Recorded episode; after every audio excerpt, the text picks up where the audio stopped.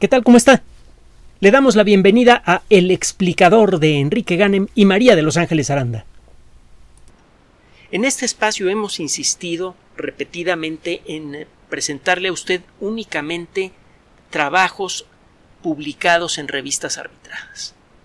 Por eso no siempre estamos al día con todos los temas que ustedes quieren conocer. No siempre se publican trabajos sobre un tema en particular.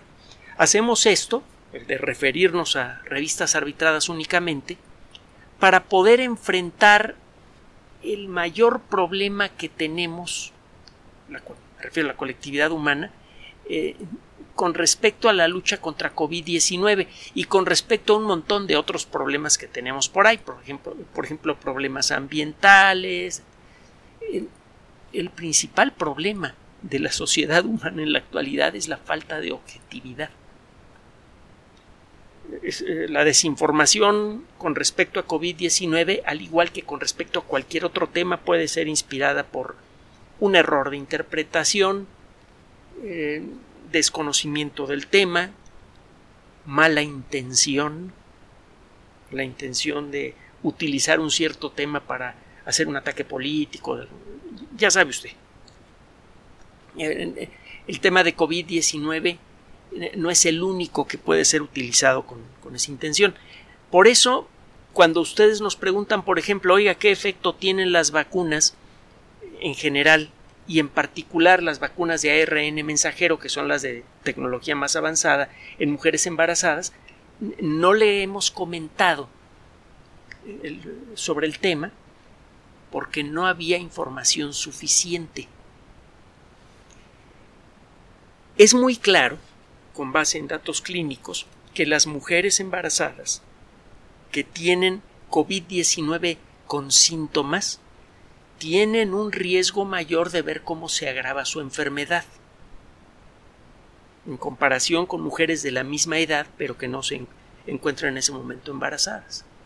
También COVID-19 aumenta sustancialmente el riesgo de nacimiento prematuro o incluso de un aborto. El Centro de Control de, Enfermedades Infecciosas en los Estados Unidos, el famoso CDC, recomendó que las personas que se, encontraban en esta situación, que estaban embarazadas, podrían eh, elegir vacunarse bajo su propio riesgo y después de consultar con el médico que las conoce. No se incluyeron a mujeres embarazadas en los estudios de fase 3 para la efectividad de las vacunas, por miedo a, a lo desconocido, por precaución. Entonces, realmente la efectividad de estas vacunas en estos casos era eh, hasta hace poco desconocida. Esto ya cambió, ya que no sabe qué, las noticias son buenas. Otra vez. Lo que le vamos a mencionar aparece publicado en eh, la revista de la Asociación Médica Americana, el Journal of the American Medical Association. Búsquela usted con el término JAMA, J-A-M-A. El trabajo fue publicado en estos días, tiene como un mes de haber sido publicado y teníamos pendiente una confirmación eh, a un comentario que se hizo al artículo algunas personas que estaban criticando algún elemento de la metodología y eh, de ser válida esta crítica, el artículo podría ser sometido a una modificación importante. Resulta que no fue necesario. Lo que dice este artículo en pocas palabras es que en un estudio realizado en eh, varios, bueno, en realidad son varios estudios realizados en varios centros de investigación diferentes, varios centros médicos de investigación, eh, se encontró que las vacunas de ARN mensajero, la Pfizer y la Moderna, generan una respuesta inmune bastante tangible en mujeres embarazadas y en mujeres que eh, están lactando, que están dándole eh, leche a sus hijos.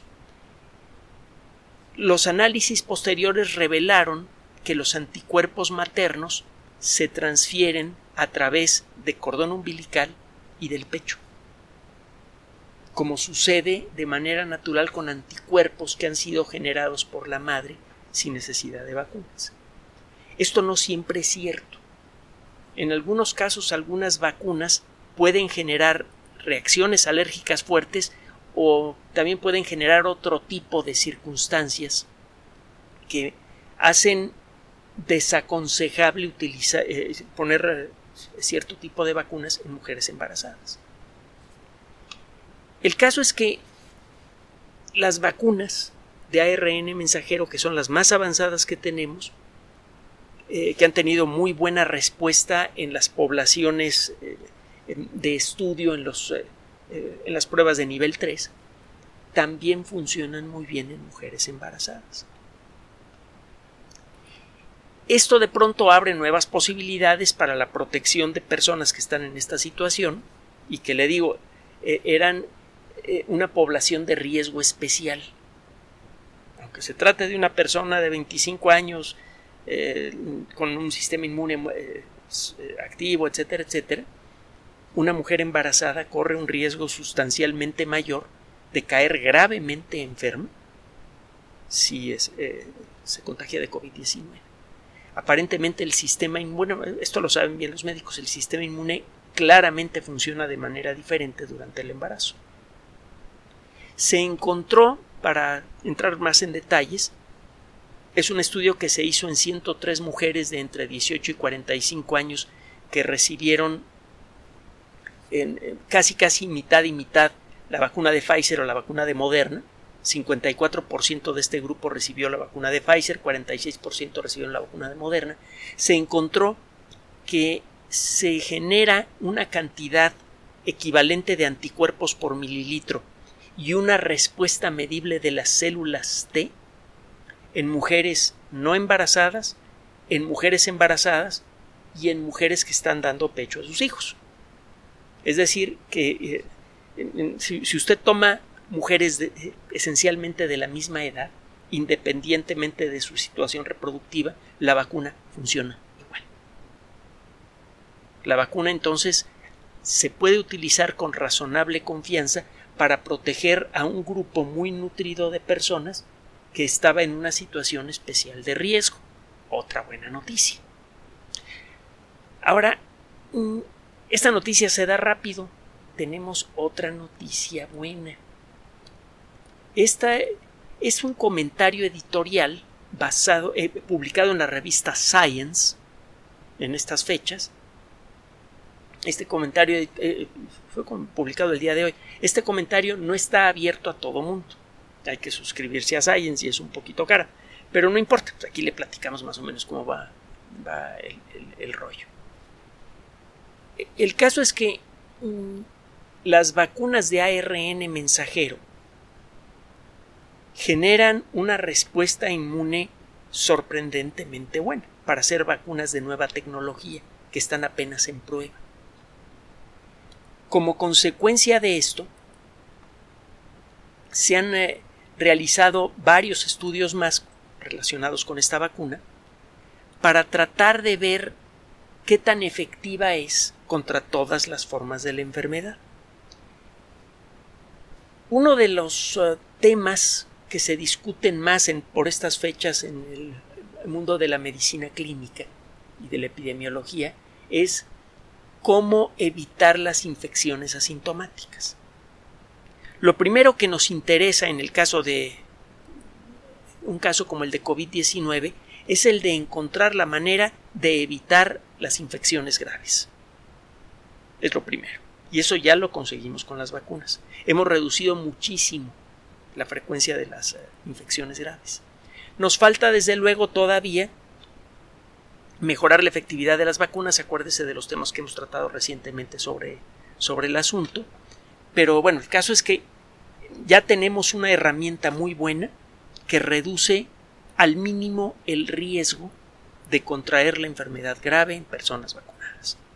Y parece ser que podemos reducir aún más el riesgo, por lo que le, hemos comentado en fechas recientes, porque empieza a quedar cada vez más y más claro, por un lado, qué factores genéticos de algunas personas pueden generar la situación en la que a estas personas se les ponen las vacunas y aún así no quedan protegidas.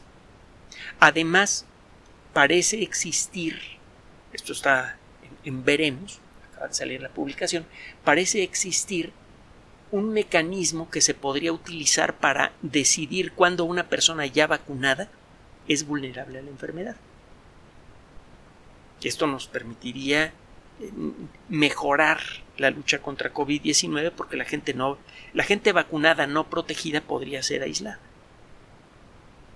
Nos interesa mucho eliminar la enfermedad no, eh, eh, no sintomática, la enfermedad asintomática, porque, se lo hemos comentado en otras ocasiones, esta enfermedad podría estar brincando sin síntomas de una persona a otra, si hay suficientes personas susceptibles en una población, y esto puede generar una situación de veras eh, grave.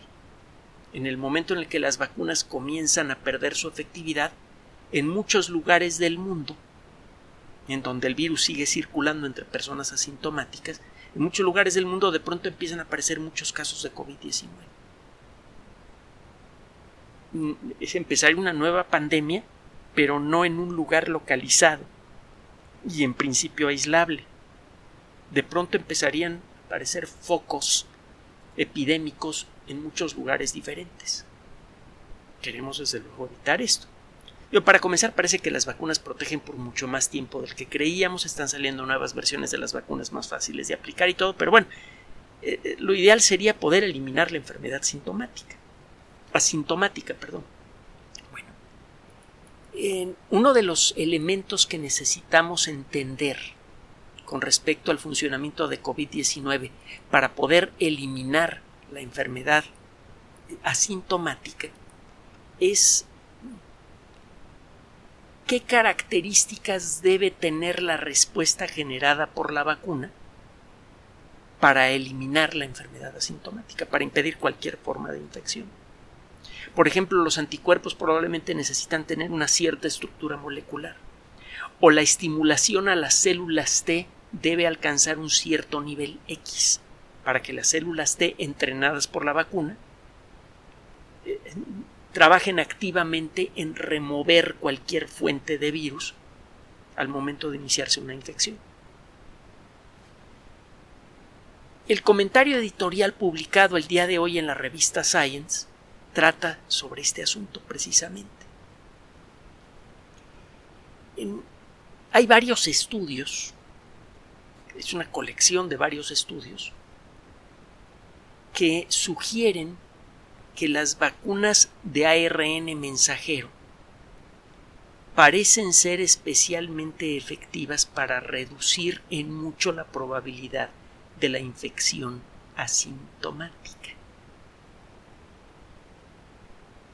No se entiende todavía bien a bien por qué, pero los datos estadísticos eh, indican de manera importante que la infección asintomática, hago una pausa y subrayo, que la infección asintomática es mucho menos probable en las personas que se han puesto la vacuna de Pfizer o la vacuna de Moderna. Si ese es el caso, lo que sigue es eh, empezar a hacer estudios moleculares detallados de la forma en la que las células humanas que reciben el principio de la vacuna reaccionan. Esto se puede hacer en laboratorio, no se tiene que hacer en personas. Usted siembra células humanas, que es algo que venimos haciendo desde hace décadas, y eh, una vez que ya tiene usted un montón de células parejitas, las, eh, les pone la vacuna y estudia la forma en la que esas células reaccionan, comienzan a, producir proteína de pico con ciertas características. Puede usted hacer estudios en estas, eh, en estas eh, células para ver cómo ocurre el intercambio, el contacto entre estas células y las células T. Bueno, las células del sistema inmune en general. Probablemente lo que se necesita para estimular en forma suficiente al sistema inmune y conseguir que el, sistema inmune entrene correctamente a nuestro cuerpo para evitar una infección incluso asintomática es agregar algún factor a la vacuna. A lo mejor hay que modificar un poco el famoso, los famosos agentes coadyuvantes, se acuerda que los hemos mencionado, para que la estimulación al sistema inmune sea mayor. Recuerde lo que hacen los agentes coadyuvantes. Usted inyecta el principio de la vacuna e inyecta una sustancia que produce una pequeña irritación local. Esa irritación es una señal de alarma para el sistema inmune. Las células correspondientes del sistema inmune detectan esta la, la, huella química de una inflamación en la sangre y comienzan a navegar en la dirección en la que esa huella se hace más intensa. Al cabo de poco tiempo empiezan a, a llegar al lugar grandes cantidades de células del sistema inmune a ver qué demonios está pasando, atraídas por ese estímulo químico. Probablemente las personas que llegan a enfermar, a enfermar de manera asintomática tienen un sistema inmune un poco menos activo. Si se mejora la calidad del, del coadyuvante, si produce una señal de alarma un poco más intensa, entonces la vacuna producirá una atracción de glóbulos blancos lo suficientemente grande para que cualquier persona que recibe la vacuna quede completamente protegida contra el virus. Es una posibilidad. Otra posibilidad es que exista alguna pequeña diferencia en el mecanismo de señalización química entre las células que reconocen la presencia de la proteína de pico del virus cuando se pone usted la vacuna. Acuérdese que las vacunas estimulan a que las células en la zona de la vacuna se pongan a producir proteína de pico como si estuvieran enfermas de, COVID-19. Llegan las células, los glóbulos blancos a ver qué está pasando, detectan esta proteína de pico y se ponen a trabajar. Hay todo un diálogo entre varios tipos de glóbulos blancos que acaba por generar células entrenadas para producir anticuerpos y células entrenadas para destruir a células enfermas.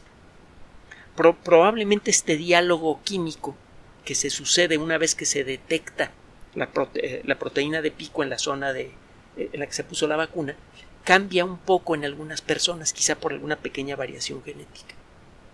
Si esto es cierto, quizá al agregar, eh, existe la posibilidad de esto, practica, al agregar algún elemento adicional a la vacuna en pequeñas cantidades, se podría estimular mejor ese diálogo químico. Hay varios caminos teóricos que podrían servir para entender por qué muchas personas quedan completamente protegidas contra la infección algunas personas no quedan protegidas contra la infección asintomática y una pequeñísima fracción no queda protegida contra la enfermedad. Esto es uno de los temas que hemos abordado con mayor frecuencia en los últimos días. El asunto de por qué algunas personas no quedan protegidas contra la enfermedad. Parece que ya estamos empezando a encontrar por qué. Y esto no solamente va a servir en la lucha contra COVID-19, va a servir para entender muchísimas cosas más. Por ejemplo, porque hay personas que fuman como chacuacos toda su vida y eh, viven más de 100 años y a lo mejor, como llegó a pasar en alguna ocasión hace años, se mueren por una caída del caballo, porque se siguen montando caballo. Y porque hay personas de 40, de 30 o 40 años que eh, desarrollan cáncer de pulmón aunque no fumen la diferencia de actividad en el sistema inmune entre una persona y otra es un tema de gran valor social. Si llegamos a entender por qué esa diferencia, podríamos ayudar a equilibrarla. Eso nos ayudaría a eliminar muchísimos casos de cáncer, a reducir en mucho enfermedades neurodegenerativas y un montón de otros problemas. Por cierto, este tema, hay varios investigadores que proponen esto, podría estar relacionado con el tema del día de ayer, el segundo tema del día de ayer, que es espectacular, el caso de la ubiquitina, la proteína de la vejez. En animales se ha podido no solamente detener, sino revertir, en animales pequeños, de laboratorio en gusanitos, se ha podido revertir el proceso de envejecimiento. Uno de los aspectos más obvios para en, el mundo de la medicina clínica, eh, uno de los aspectos más obvios de la vejez es una reducción sustancial en la capacidad del sistema inmune para protegernos. Usted puede tener eh, en un examen de sangre todos los glóbulos blancos de distintos tipos en la cantidad correcta en su sangre y aún así es muy propenso a las infecciones. El sistema inmune ya no actúa con la misma agilidad cuando uno tiene muchos años. Bueno, si fuera posible rejuvenecer el sistema inmune, como se rejuvenecen las células del Cenorhabditis elegans, quizá podríamos eliminar, entre otras cosas, el problema de, de aquellos casos raros de personas que no responden a estas vacunas, que son rarísimos, o que no responden de manera completa. Total, el caso es que, uno, las mujeres embarazadas, las mujeres que están lactando, pueden ponerse las vacunas de acuerdo con este estudio publicado en el Journal of the American Medical Association el mes pasado. Ya, que, ya quedó, quedaron despejadas todas las dudas sobre este trabajo. Y dos, hay evidencia eh, estadística que sugiere que las vacunas de ARN, ARN mensajero son especialmente buenas, mejor de lo que se creía, para evitar la enfermedad asintomática. Si esto es cierto, el estudio detallado de los procesos moleculares involucrados en esta vacuna, en estas vacunas, podría servir no solamente para sacar una versión 2.0 de todas las vacunas que funcionen mucho mejor, sino que además nos podría servir para mejorar muchas otras vacunas que tenemos por allí y para entender en general mejor cómo funciona el sistema inmune. Ese entendimiento podría ayudarnos a eliminar muchas enfermedades que afectan a millones de personas todos los años. Las dos son buenas noticias. Y no es necesario trabajar mucho para encontrarlas. Mire, eh, bueno, esto es si busca usted en fuentes de revistas, eh, en fuentes especializadas. En eh, los medios de comunicación masiva no parece existir mucho interés por la ciencia desde hace mucho tiempo. Eh, la ciencia, ya sabe usted, siempre viene al final de los noticiarios, después de los deportes, muchas veces eh, mal explicada, muchas veces mal presentada, no siempre, pero sí muchas veces, no es una prioridad. Es una lástima porque es la ciencia la que nos está sacando de este relajo y la que nos está sacando de todos los relajos en los que nos hemos metido. Eh, ya lo hemos dicho en otras ocasiones, después de las personas verdaderamente heroicas, que trabajan en centros eh, eh, de salud, que trabajan en brigadas de vacunación, etcétera, la gente que está llevando eh, la ayuda a las personas que la necesitan son los primeros héroes y los más importantes en esta lucha contra COVID-19. Definitivamente. Ahora, atrasito vienen los biólogos, los químicos, los físicos, los matemáticos, los expertos en biocomputación, los científicos, que son los que desarrollaron en un tiempo ridículamente pequeño una riada de vacunas espectacular. Bueno, la sociedad no parece entenderlo así. En muchos lugares del mundo, eh, usted puede, en, en los medios más comunes de comunicación, puede encontrar noticias de lo que sea, pero de ciencia y más o menos bien presentadas, casi imposible. Nosotros en este espacio tenemos el compromiso por usted. Usted probablemente ya nos conoce, tenemos muchos años haciendo divulgación de las ciencias, hemos dicho en muchas ocasiones por qué lo hacemos. Y, eh, le volvemos a decir, eh, este espacio solamente existe porque tiene usted interés en él. El único apoyo, tanto en audiencia como apoyo económico de este espacio, es el que usted nos otorga nosotros estamos haciendo el esfuerzo por traerle estas noticias, no nada más para que sean buenas y que tenga usted algún motivo que podría ser falso para sonreír. Le estamos trayendo estas noticias porque esas son las que están siendo publicadas por revistas científicas, para que tenga usted una información más balanceada, más objetiva, para que pueda enfrentar las, los meses que vienen eh, con, eh, con la cabeza fría. Hay buenos motivos para estar eh, razonablemente tranquilos. Las vacunas están resultando mejor de lo que creíamos. Es algo que tengo que repetir a cada rato. Eh, el, tratamiento a personas gravemente enfermas está mejorando poco a poco. Nuestro entendimiento del virus es cada vez mayor, así que tenemos cada vez más elementos para defendernos del virus, además de las vacunas. hay muchos motivos para mantener la calma. Por favor, mantenga la objetividad, mantenga la calma, use la mascarilla, mantenga el distanciamiento social, hágale caso a quienes de veras saben, a los expertos. Gracias por su atención.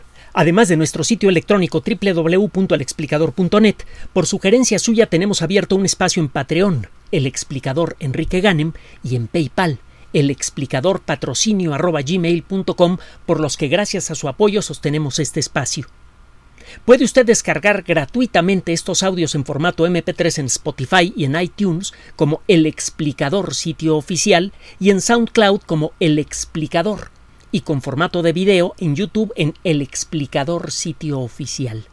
Recuerde nuestras redes sociales de siempre, Twitter Enrique-Ganem y en Facebook Enrique Ganem sitio oficial, El Explicador y los grupos que usted ya conoce. Finalmente, el explicador siempre somos María de Los Ángeles Aranda y Enrique Ganem. Gracias.